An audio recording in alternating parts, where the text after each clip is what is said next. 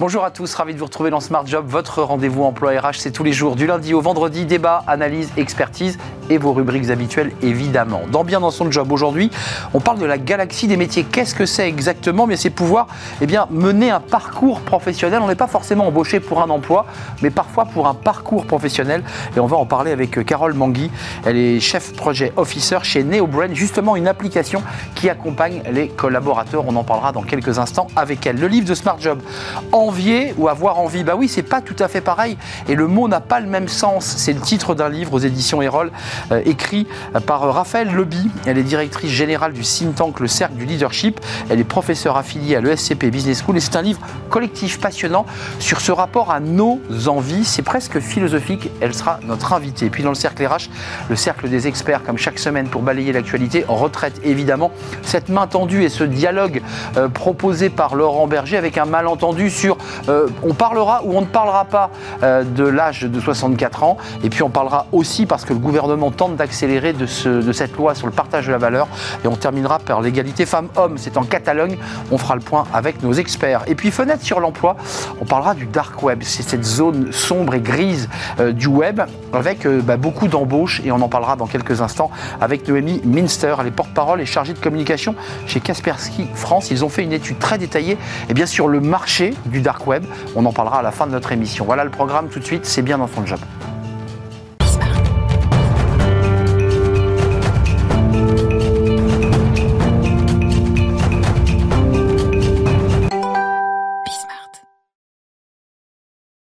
Bien dans son job. On parle beaucoup recrutement, difficulté de, recruter. Et puis les collaborateurs en interne ont parfois des interrogations sur je suis recruté, mais est-ce que je vais faire ce métier-là pendant 43 euh, années, puisque c'est le, sujet des, retraites qui, est posé. On en parle avec euh, Carole Mangui. Bonjour Carole. On est ravi de vous accueillir. Vous êtes Chief Product Officer. Euh, en français, c'est quoi le titre? c'est responsable du produit et de l'innovation chez NeoBrain. Responsable du produit et de l'innovation chez NeoBrain. Euh, NeoBrain qui est une, entreprise de la tech. Euh, et aujourd'hui avec vous, et, vous portez euh, euh, ce produit parce que c'est extrêmement concret, vous avez inventé la galaxie des métiers. Oui. Qu'est-ce que c'est? Alors c'est assez simple finalement, c'est une sorte de GPS qui va vous permettre en tant que collaborateur bah, finalement de saisir un métier, le métier de vos rêves, et de voir bah, quel est le chemin le plus court pour y accéder. Euh, la difficulté en fait qu'ont aujourd'hui les personnes qui travaillent dans des entreprises, c'est finalement de se projeter sur euh, le job d'après, mais aussi sur une carrière. Euh, et donc en fait, on a simplement eu l'idée bah, de reproduire ce qu'on sait faire finalement avec un GPS classique, mais pour se promener dans la galaxie des métiers. Alors la galaxie des métiers, on la voit cette galaxie, ça donne des exemples très concrets. Euh, je suis un gestionnaire, une gestionnaire back-office bancaire, mais euh, je peux aussi euh, circuler dans cette galaxie avec des métiers. Alors physiquement, comment je fais? C'est-à-dire c'est une application, mais évidemment je la télécharge, je, fixe mon poste, il y a un point de départ. Exactement. Et puis ensuite on m'offre une galaxie, une possibilité Exactement. donc en fait tout ça est basé sur votre profil personnel, c'est extrêmement important. Donc bien le détailler Bien détaillé, mais après il suffit euh, finalement de charger euh, votre CV euh, ou, vos expériences, de valoriser vos compétences. On a en fait tout un système de questionnement qui va aider le collaborateur à valoriser ce qu'il sait faire, mais aussi ce qu'il aime faire. C'est extrêmement important pour bien avoir en tête finalement ses leviers de motivation et ce qui fait qu'il va se sentir bien dans un job. Et puis ensuite, du coup, il a euh, grâce à la galaxie des métiers, la possibilité bah, de regarder quels sont les chemins qui s'offrent à lui pour évoluer dans l'entreprise.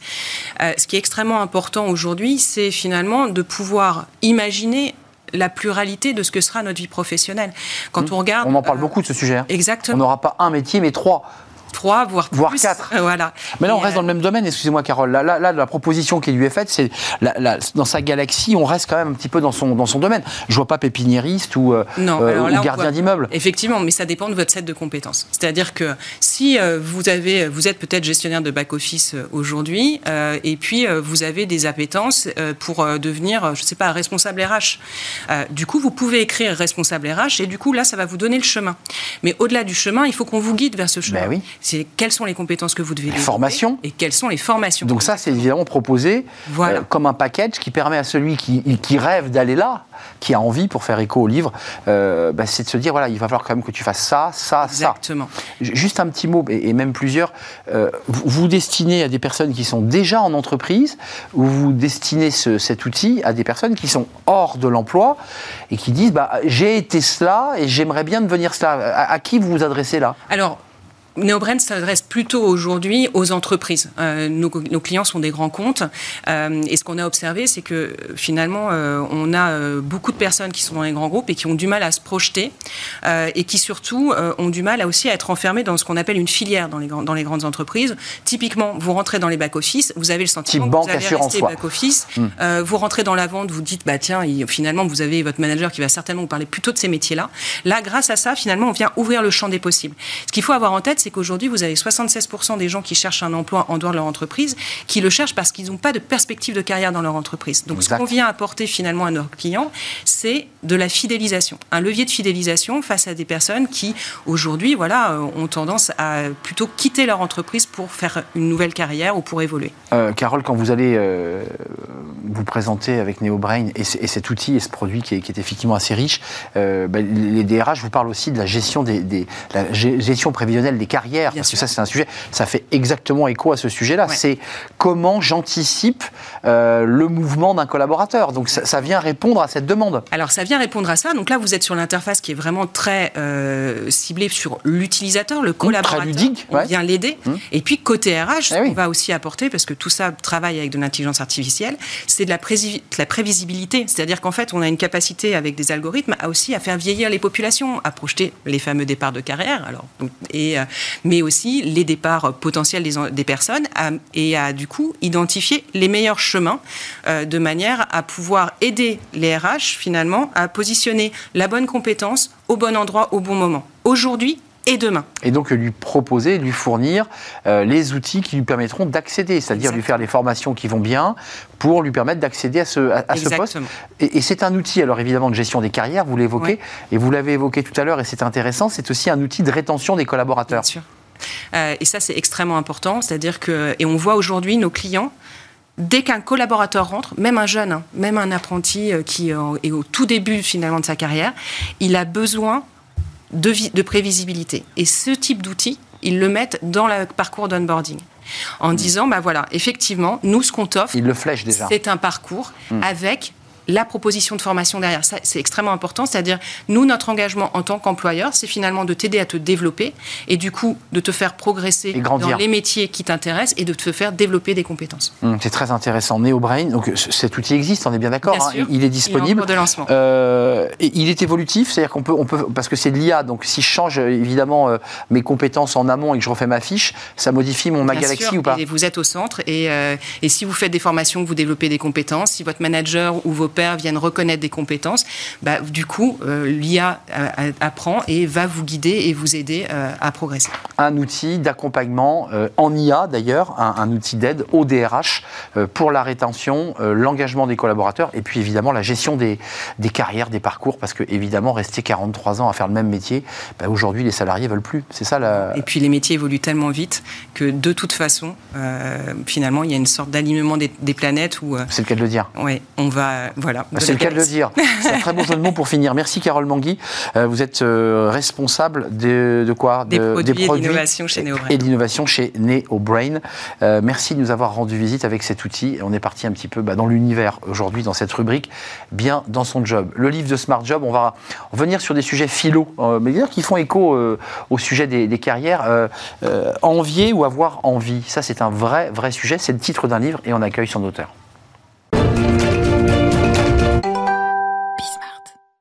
Le livre de Smart Job, comme chaque semaine, avec un, sujet alors philosophique et aussi très très concret que vous vivez dans, l'entreprise et, et, qui vous traverse. Envier ou avoir envie. C'est le titre d'un livre aux éditions Erol, du désir, de la comparaison, des rivalités.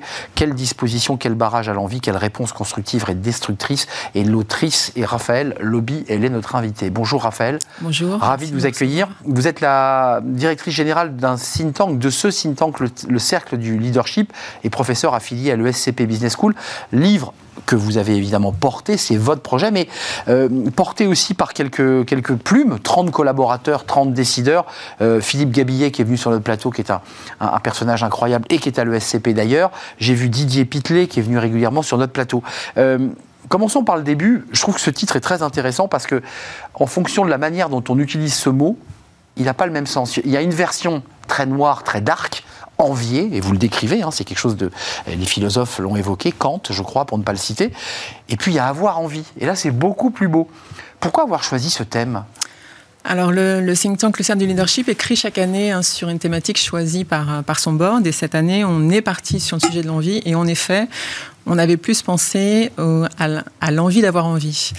Et dès qu'on a creusé sur le concept d'envie, on s'est rendu compte quand même de dans la littérature, on n'était pas du tout dans les clous et que l'envie euh, venait quand même du péché capital. Clairement. Et que dans son acception originelle, elle venait d'un sentiment d'infériorité, parce qu'on constate un manque, né d'une comparaison sociale. Donc on est vraiment plutôt dans une envie, euh, dans son acception originelle, celle d'un péché capital. D'ailleurs, le seul péché... Vous citez Seven, hein, quand vous parlez de ce film. On rentre dans l'intro par Seven, parce qu'il est intéressant bah oui de voir que l'envie euh, est le seul péché capital qui ne procure pas de plaisir.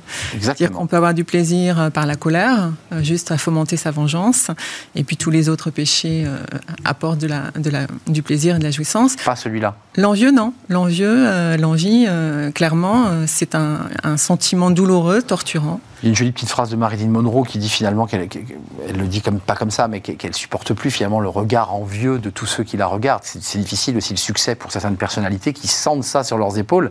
C'est désagréable pour l'envieux, c'est désagréable également pour l'envié. Mais sur le plan de l'entreprise, parce que ça, pose quelques sujets, euh, Didier Pitlet dit c'est pas si simple de trouver un, leader qui vous donne envie.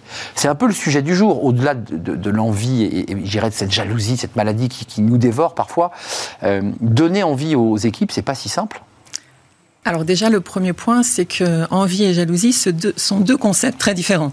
Intéressant de les distinguer. Et vous les distinguez dans le livre Voilà, on les distingue tout simplement parce que la jalousie, c'est une rivalité. C'est-à-dire qu'il n'y a pas de sentiment d'infériorité.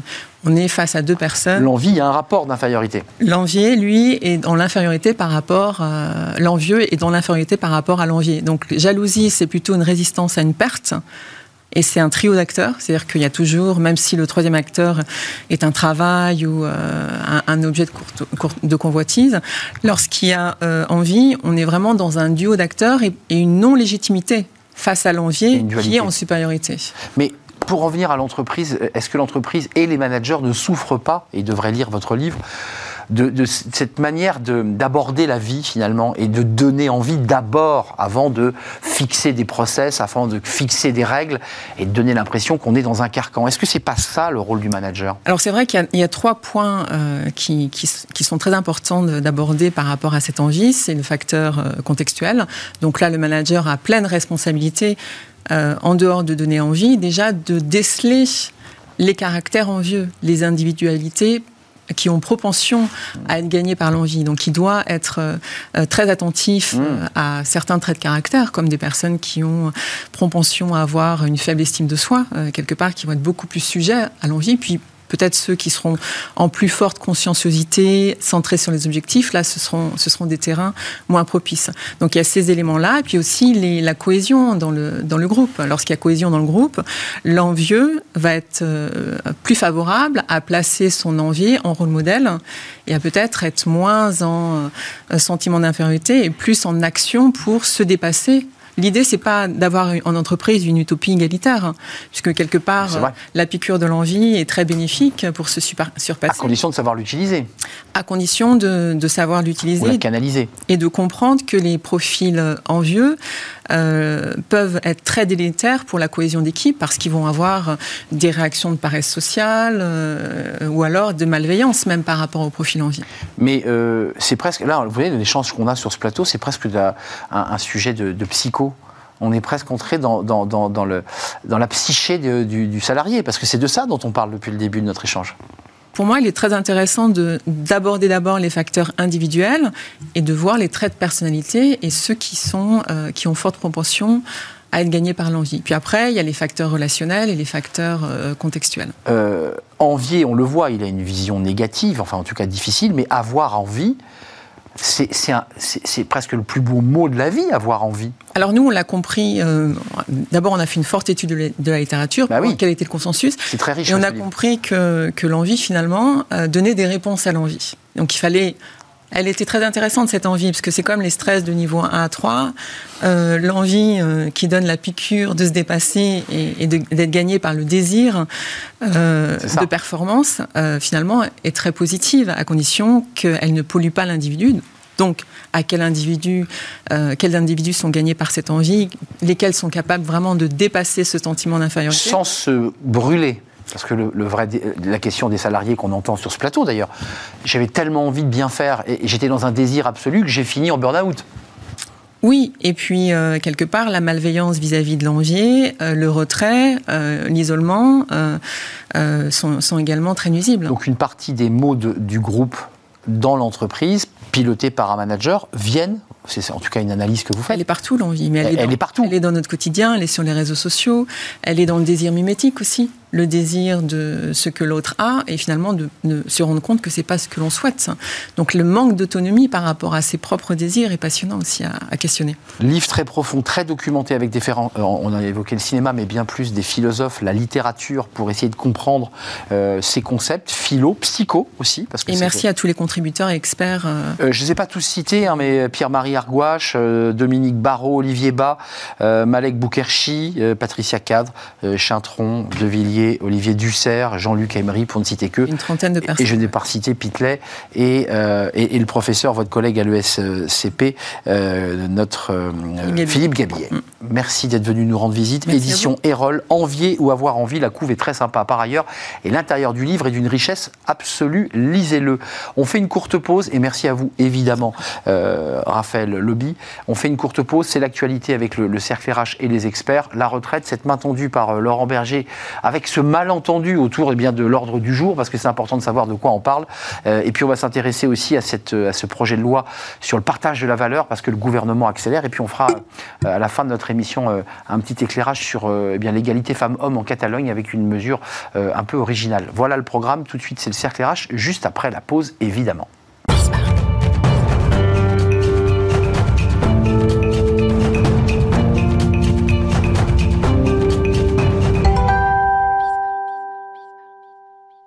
Le cercle RH avec les experts de, Smart Job, les retraites, avec cette euh, discussion main tendue de Laurent Berger. Euh, y aura-t-il ou pas cette rencontre? Probablement que oui. Sur quel thème? On ne le sait pas.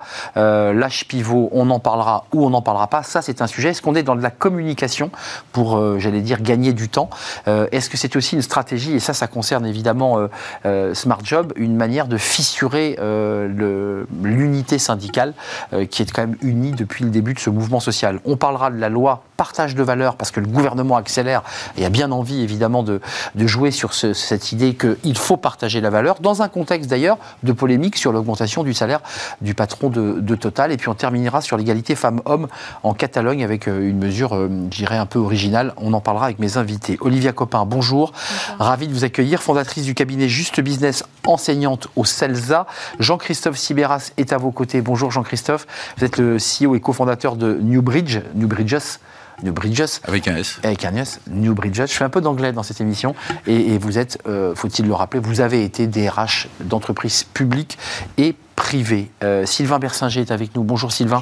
Ravi de vous accueillir. Économiste chez Asteres. Alors vous avez des chiffres euh, et, des analyses souvent extrêmement pointues. et puis ce livre, alors je le montre parce qu'on n'a pas eu le temps de, le bantitrer, collection Ligne de repère, parce que vous, vous aimez bien écrire, hein, vous. Apprenons l'économie avec Michel Audiard. J'adore je, vais garder ce livre et le lire. Euh, je ne sais pas si Michel Audiard sera autour de la table ou si l'esprit Audiard sera autour de la table, mais comment vous regardez cette espèce de, de jeu Alors pour les téléspectateurs qui nous regardent, on est dans quoi? On est dans, du cinéma, dans de la communication, on est dans du jeu de dupes, on, est dans quoi? Là, je te tiens par la barbichette, c'est quoi l'idée? Bah, Il y a sûrement un peu de, oui, de, communication, euh, de stratégie politique. Alors, moi je suis économiste, pas mon, pas mon domaine de compétence, mais je pense qu'en fait, il y, y a un problème quand même de fond, et on peut discuter tant qu'on veut, mais il y a des gens, euh, Macron, son gouvernement, qui pensent qu'il faut travailler plus longtemps euh, pour financer des retraites, et il y a des gens qui sont fondamentalement pas d'accord, pour de bonnes ou de mauvaises Et raisons. majoritairement, je m'autorise, n'êtes pas sondeur, mais on voit bien quand même que le, la, la- la majorité des Français n'y sont pas favorables. C'est vrai, mais d'une manière générale, quand on demande aux gens est-ce que vous voulez travailler plus, est-ce que vous voulez payer plus d'impôts, globalement, les sondages sont plutôt contre. On est d'accord. Voilà. Mais, mais je, je pense que, alors oui, il y a une stratégie euh, probablement politique du gouvernement d'essayer, de- comme vous l'avez dit, de fissurer l'union des syndicats. Mais je pense qu'au fond, il y a quand même un désaccord de, de- de- de fond sur le- la nécessité ou pas et la volonté ou pas de travailler plus. Et je ne sais pas si ça va déboucher sur euh, grand-chose cette négociation. Parce qu'on entend l'idée de chez Laurent Berger, en tout cas, mais qui maintient le cap, hein, et la CGT aussi, c'est, nous, on veut bien parler, mais il y a une forme de préalable. Le mot n'est pas utilisé, mais le préalable, c'est on met sous cloche cette, euh, cette réforme pendant, et on discute pendant six mois. Comment vous regardez cela, Olivia Copin Est-ce que ça peut être une sortie de crise? Parce qu'on est quand même dans une situation pour le moins complexe.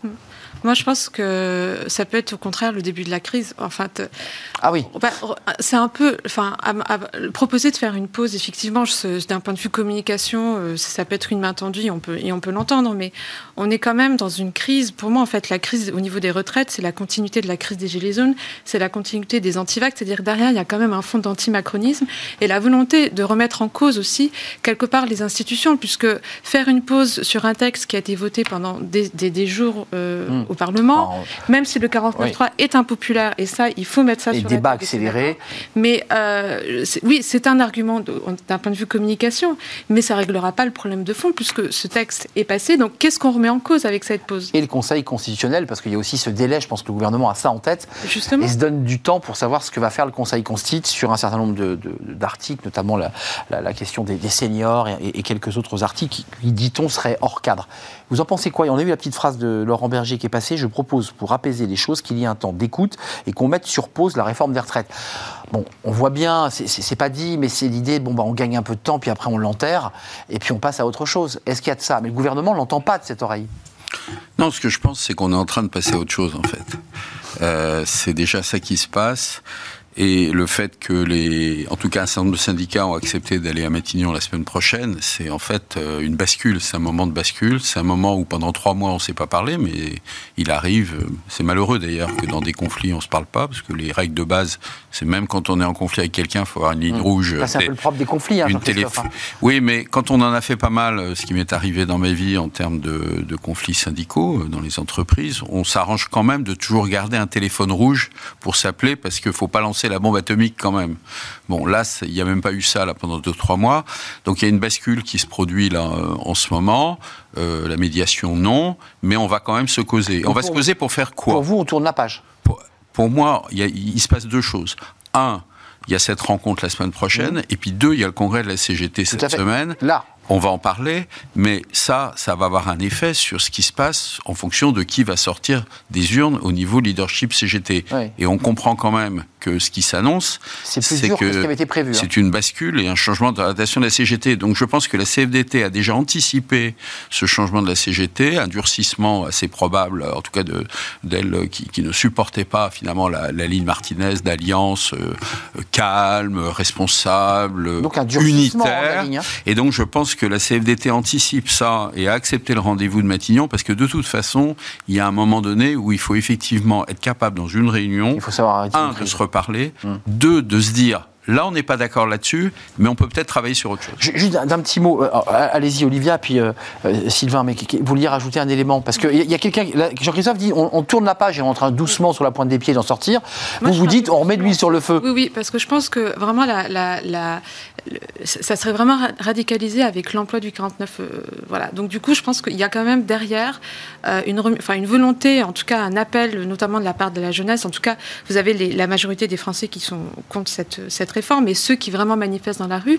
Il y a vraiment cette volonté aussi de. C'est une crise de la représentativité. Et donc, je pense que ce- ce- cette histoire des retraites va rester quand même euh, comme un caillou dans la chaussure d'Emmanuel Macron jusqu'au moins au mois de juillet. Probablement. où il y aura peut-être l'idée d'un remaniement. Mais, euh, et pareil avec le Conseil constitutionnel, ce que je vous disais tout à l'heure, c'est qu'aujourd'hui, quand on voit des articles où on peut penser, imaginer que le Conseil constitutionnel devrait, euh, du, coup, ne pas valider cette réforme parce qu'elle est impopulaire, là aussi, on est au-delà du débat de la réforme de retraite, dans un débat institutionnel. Puisque le Conseil constitutionnel, son rôle, c'est de savoir si une loi est constitutionnelle ou non, pas savoir si elle est impopulaire. Mais euh, il y, a- une partie des c'est tout le personnes- débat.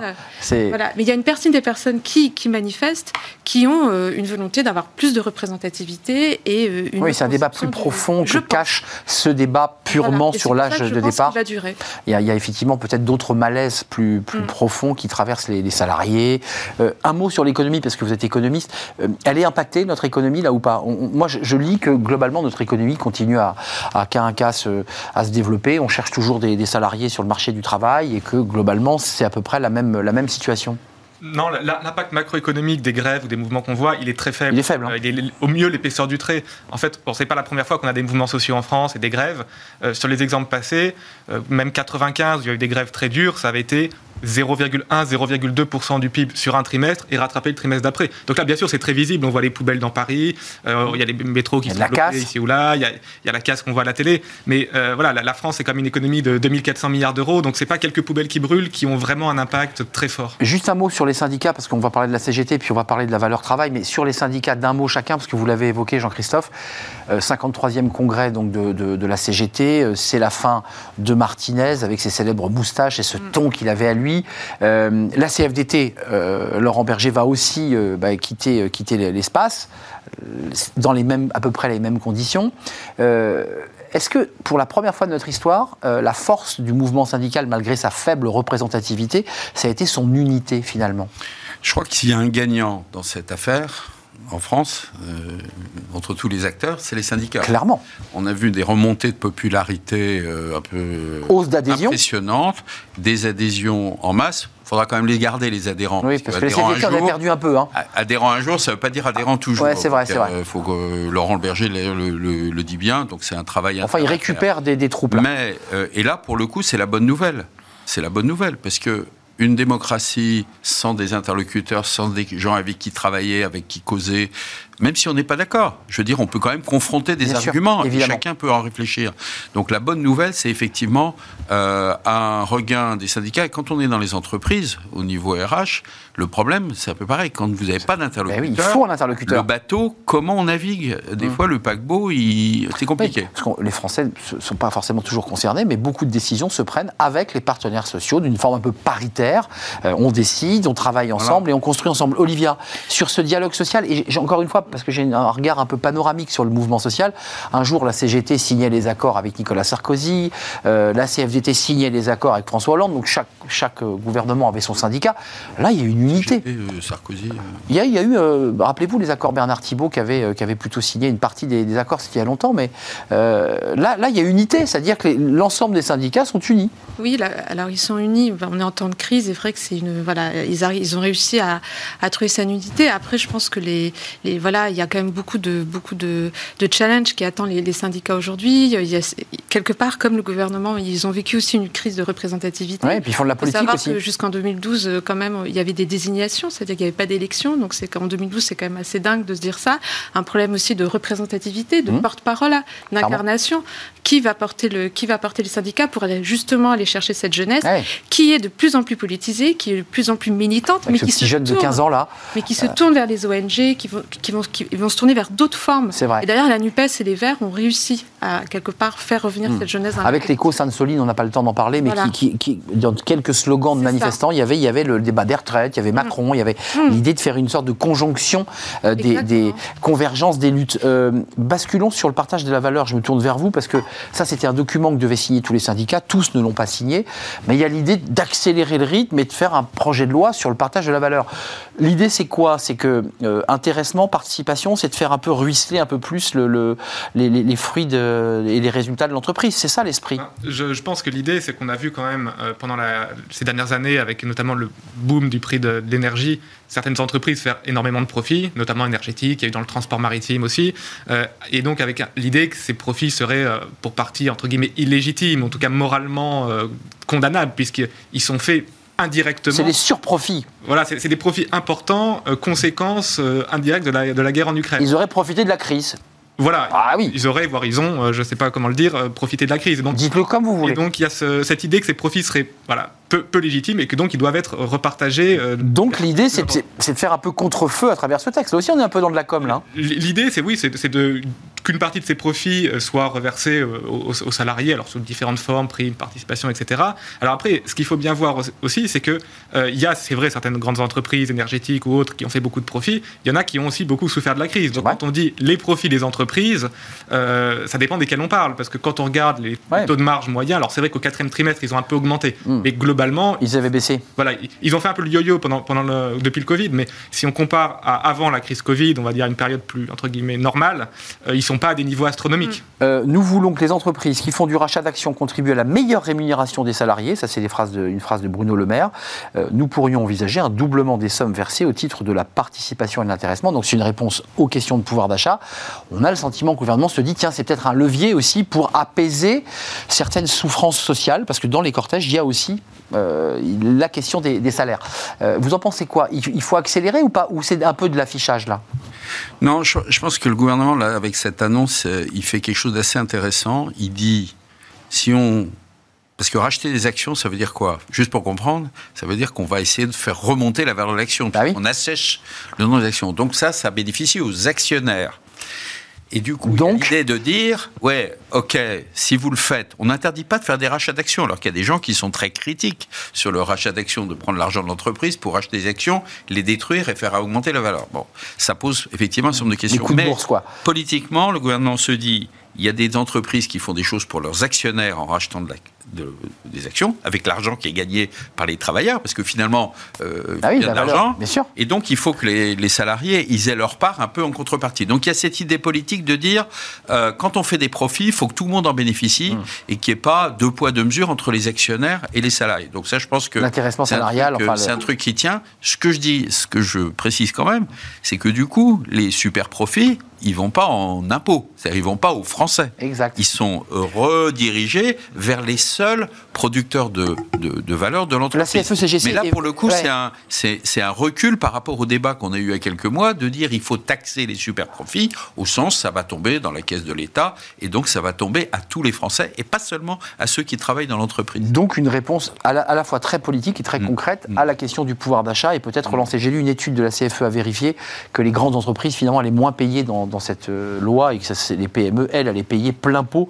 euh, cette, euh, on pour euh, partager la valeur et que les PME allaient donner beaucoup plus que les très grandes entreprises à creuser. Alors, je, je crois qu'il parlait de là des entreprises de Oui. plus de 5000 salariés. Nous sommes d'accord. Même des- Du très grosses, mais celle-ci, elle est donnée que 9 à 10 pendant que la PME allait donner 23, 25, 30 C'est assez intéressant. Mais c'est c'est vrai, euh, alors il y a cette idée de, de faire euh, que les entreprises qui rachètent des actions participent plus. Il y a, y tout ce débat actuellement sur le rachat d'actions. Je suis tout à fait d'accord avec ce que vous avez dit. Racheter des actions, c'est redonner de l'argent aux actionnaires en faisant monter le cours de bourse, Ah oui. en permettant à l'actionnaire de faire une culbute et une plus-value sur son titre. Mais au fond, c'est un petit peu la même chose qu'un dividende. Le rachat d'actions comme le dividende, c'est une manière de donner, de rémunérer l'actionnaire. Et actuellement, on pointe un peu du doigt les rachats d'actions, mais je, je comprends mal pourquoi les rachats d'actions seraient plus condamnables que les dividendes, puisque dans les deux, dans les deux cas, c'est de l'argent qu'on prend de l'entreprise pour rémunérer l'actionnaire. Donc voilà, je trouve qu'il y a un petit côté un peu politique et affichage de pointer que, Merci les, que, répondre. les, euh, que les rachats d'actions. On joue un peu comme ça euh, sur de l'affichage en disant aux Français, vous voyez, on s'occupe de votre pouvoir d'achat, on est à votre chevet, en tout cas au chevet de votre portefeuille. Euh, Olivia, un tout petit mot parce que je voudrais pas croire que je vous pose la question à vous sur le mascara, parce Pas que parce je ne voudrais pas après être accusé de forme de misogynie, mais euh, sur cette question-là, affichage ou pas pour y répondre simplement? Un peu des deux. Un fichage en termes de timing au niveau de com, on voit bien que c'est une manière de, de créer un peu d'oxygène dans le débat et de, de dévier l'attention. Sur la question du partage de valeur, euh, j'ai envie de dire, euh, bah, tout le monde est d'accord. Oui, voilà. Ça, c'est un truc on que pas, tout le monde voilà, partage. on n'est pas dans un, voilà, on est tous d'accord pour partager la valeur. Ce qui peut être intéressant dans les dividendes salariés, c'est peut-être aussi une manière pour le salarié de rester plus longtemps dans l'entreprise. Oui. Parce qu'on parlait du syndicat. Oui, ça l'engage. Le, le salariat fragmenté fait aussi que le syndicalisme l'est également, donc ça peut l'engager. Ça le plus. Oui. Et sur la question des profits, ce que je trouve intéressant, c'est euh, on parle finalement des bons et des mauvais profits avec les super Oui. profits. Les Mais super quid, profits. quid des entreprises qui font aussi des profits au détriment de la planète, au détriment des, en- des, des pays en développement Donc vous êtes en train de nous remettre en question Voilà. tous les profits Non, mais pourquoi pas finalement se dire que cette dividende salariée peut être élargie plus globalement pour. euh, Dividende salarié contesté sur le plan économique, parce que certains disent mais ça n'a aucun sens de parler de dividende salarié. Oui, Vous le validez, vous, ce terme bah, Le dividende, c'est pour les actionnaires, donc Mm. par essence, il ne peut pas être pour les salariés. c'est vrai que c'est un peu antinomique, oui. euh, On est d'accord. Un dividende salarié, puisque le, le dividende C'est un- rémunère l'actionnaire. C'est Bah oui. antinomique, c'est antinomique sur le plan Antinomique. économique, mais du coup, Oui, comme le vilain, c'est Bah oui. l'actionnaire, voilà, ça, ça parle plus évidemment euh, à l'opinion publique parler de dividendes. Un mot. Parce que je voulais pas qu'on se quitte avant, parce que je, souvent on oublie un thème et je voudrais qu'on le prenne. L'inspection du travail de Catalogne impose une amende de 30 000 euros à la low cost, euh, la compagnie low cost euh, Welling, euh, compagnie aérienne, pour discrimination, parce qu'on impose aux femmes de se maquiller et de s'habiller, d'avoir des dress codes, mais pas aux hommes. Mm. Donc il y a une discrimination. Vous, vous soutenez mm. cette idée ou pas? Bah, En fait, les hommes ne sont pas obligés de mettre du mascara dans, dans, les avions non plus. Ce qui est intéressant, c'est qu'effectivement, je crois que la, tenue pour les hommes, c'était une tenue propre et soignée. Oui, pas pour les femmes. Effectivement, je pense qu'on est quand même typiquement dans un exemple. Il y a un peu des métiers comme ça, les hôtesses de l'air, où la femme est quand même assez sexualisée, puisque elle doit mettre des talons, elle doit se maquiller. On parle même de la teinte du maquillage, la couleur du rouge à lèvres. Donc c'est quelque chose qui paraissait totalement normal euh, avant. Et aujourd'hui, c'est vrai que moi, j'étais pas au courant. Et quand j'ai lu l'article, je me suis dit, mais oui, ça paraît complètement euh, ahurissant. Ce qui peut être intéressant, mais ce qui m'a questionné, c'est euh, une tenue non genrée. Donc ça veut dire que les hommes peuvent venir en jupe, talons ou maquillage. Bah oui. Voilà, c'est ça la question. Vous en pensez quoi? Concrètement je, vous vois un peu dubitatif. Il y a quand même une amende de 30 000 euros. Bon, oui, d'abord, c'est pas une amende, c'est une poursuite, c'est un procès verbal qui pourra être jugé en justice. C'est vrai. Voilà. Mais ceci dit, euh, il semble quand même que l'entreprise en question est en train de réviser son, son dress code, c'est ça. on va dire. Donc, il, Elle évitera ils ont pris la menace au, sérieux, surtout qu'il y a une autre entreprise qui s'était déjà fait poursuivre. Enfin, l'idée, c'est la sexualisation effectivement des hôtesses. Le, vrai sujet, le vrai sujet, c'est effectivement le. Euh, faut-il accentuer ou quelque part le, la, la, différence entre les hommes et les femmes euh, à mon avis, euh, très honnêtement, euh, c'est très compliqué. Je, je, suis assez d'accord. C'est, à mon avis, euh, on s'en sort pas de ce genre de, ce genre de machin. Euh, il y a des tas de métiers où effectivement, en tout cas en France, pour revenir en France, c'est vrai que on est assez, euh, on est assez libéral en France, c'est-à-dire que euh, libéral avec les salariés. les contraintes imposées à salariés en matière vestimentaire sont assez faibles. Sont finalement assez assez faibles, sauf quand il y a des questions de sécurité, parce qu'effectivement, si vous avez des cheveux longs et que vos cheveux restent emportés dans une machine qui, est, qui tourne à grande vitesse, donc il y a des il y a des il y a des questions de sécurité. On est quand même assez. il y a eu récemment une compagnie aérienne qui, qui a sanctionné, je crois, alors un steward parce que lui, il avait des tresses. Euh, des dreadlocks euh, Des dreadlocks. Bon, finalement, on, a dit, vous ne devriez pas le faire. Et si on terminait sur les dreadlocks du steward Faisons un peu du. Olivia, alors un dernier mot parce qu'on est très en retard. C'est quand même un sujet d'actualité. Je pense aussi aux, professionnels de tennis, les femmes qui ont demandé dernièrement exact. le short. Le short. Donc je pense que c'est juste une question de qualité. C'est pas, c'est pas très compliqué. Enfin, pour être très honnête, étant, connaissant un peu ce, ce, sujet, elles portaient déjà des shorts moulants sous leur jupe. Donc, donc le, le, débat avait été tranché depuis quelques années, euh, à l'époque de Gabriela Sabatini, pour, ne citer que, cette très, très jolie joueuse de tennis. Euh, et puis si on parlait Michel Audiard, bah oui, ça c'est intéressant. L'économie, Michel Audiard, je trouve ça génial. Sylvain Bersinger, chez Asterès, vous étiez notre invité, et votre livre Apprenons euh, l'économie avec Michel Audiard. Je vais m'y plonger dès que je sors de l'émission. merci Olivia Copin, Juste Business et enseignante au CELSA, et merci à Jean-Christophe Sibéras, CEO de New Bridges et je l'ai bien dit cette fois-ci. On termine avec euh, Fenêtre sur l'emploi avec un sujet alors euh, passionnant, le dark web, euh, avec une étude qui indique eh bien que sur le dark web, qui est la zone grise, la zone noire du, web, eh bien on n'a jamais autant embauché et recruté. C'est un marché en matière de recrutement qui est incroyable. On en parle avec notre invité, l'auteur de cette étude.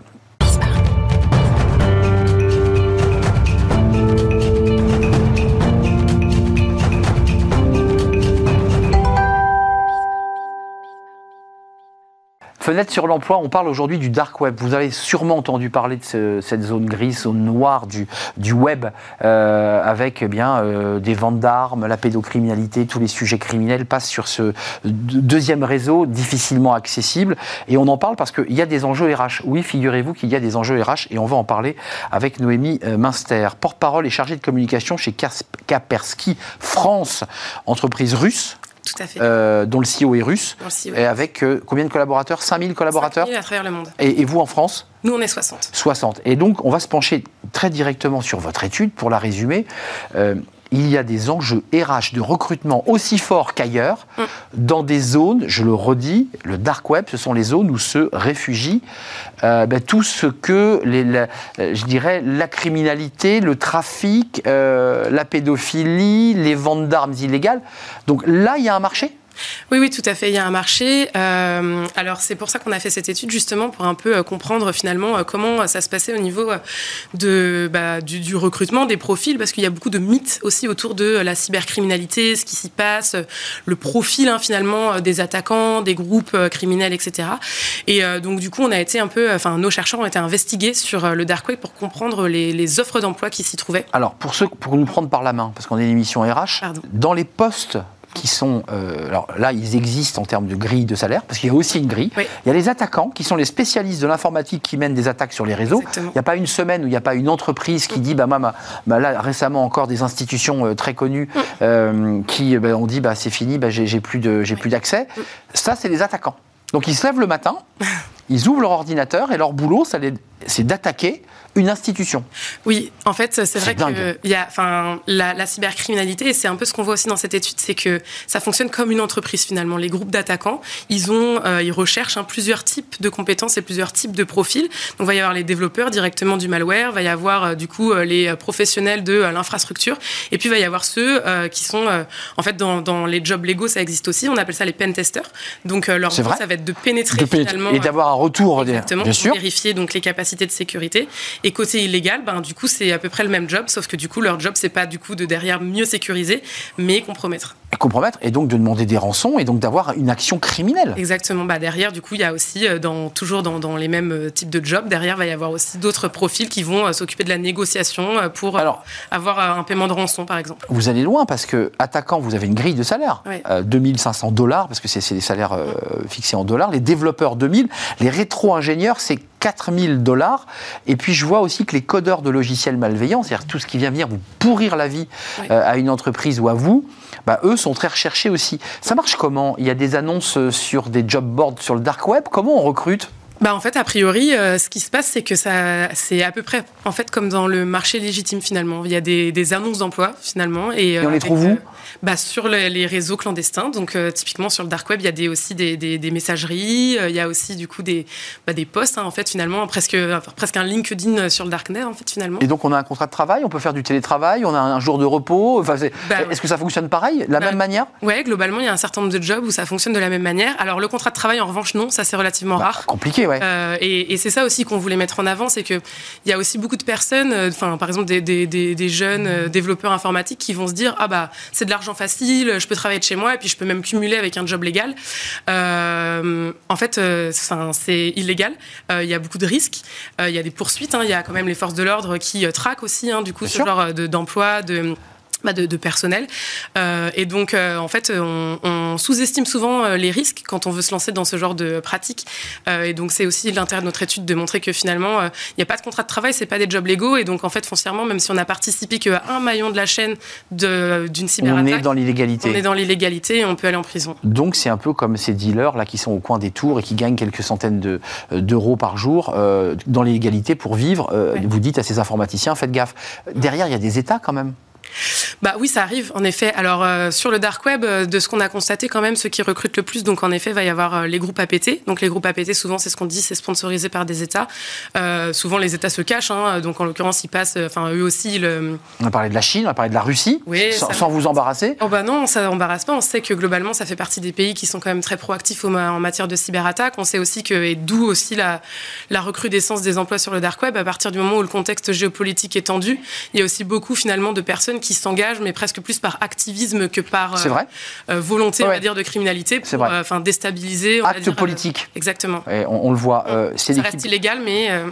Euh, c'est passionnant cette étude. J'imagine que les services de renseignement bah, français l'ont lu et, européens. Euh, merci d'être venu. Allez la lire cette étude parce que je la trouve euh, d'abord totalement originale. On n'avait jamais eu une étude de cette qualité et c'est un travail d'enquête des équipes Footprint Intelligence de votre entreprise que vous représentez, l'entreprise Kaspersky, qui est une entreprise de 5000 collaborateurs avec une soixantaine de collaborateurs ici en France.